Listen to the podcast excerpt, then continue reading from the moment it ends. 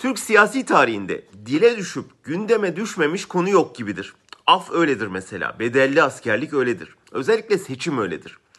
Bir fısıltıyla başlar, giderek dillere düşer ve nihayet söylenti olmaktan çıkıp partilerin kapısına dayanır.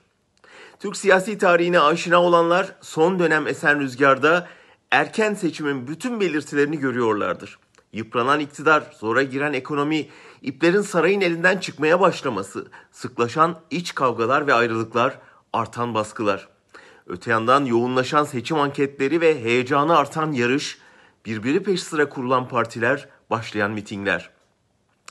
Sıklaşan anketlerle kurulan partiler arasında bir bağlantı var. Neredeyse bütün anketler iktidarın oylarındaki gerilemeyi saptarken bu oyların muhalefete akmadığını da gösteriyor. Konda Genel Müdürü Bekir Ağırdır'ın benzetmesine ödünç alırsam, iktidar seçmeni kendi binasının su aldığının farkında binayı terk etmeye hazır ama ya karşı çatının altına koştuğumda o çatının altındakiler beni tekmelerse diye düşünüyor.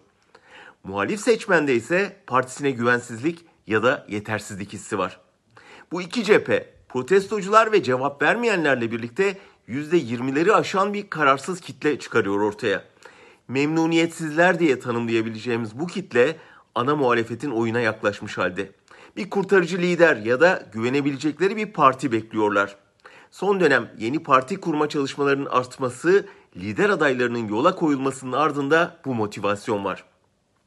Öte yandan erimeyi fark eden Cumhur İttifakı ne yaparız da yenilsek de bizi galip çıkaracak bir seçim sistemi kurarızın arayışında. Millet İttifakı ise dağılmadan seçime erişebilmeyi umuyor. İki ittifakın başa baş olduğu, kararsızları yanına çekenin seçimi kazanabileceği düşünülürse 2021'in çok ama çok gerilimli olacağı öngörülebilir. Kemerlerinizi bağlayın. Bir ila bir buçuk yıl sürecek bol sürprizli sezon finaline giriyoruz.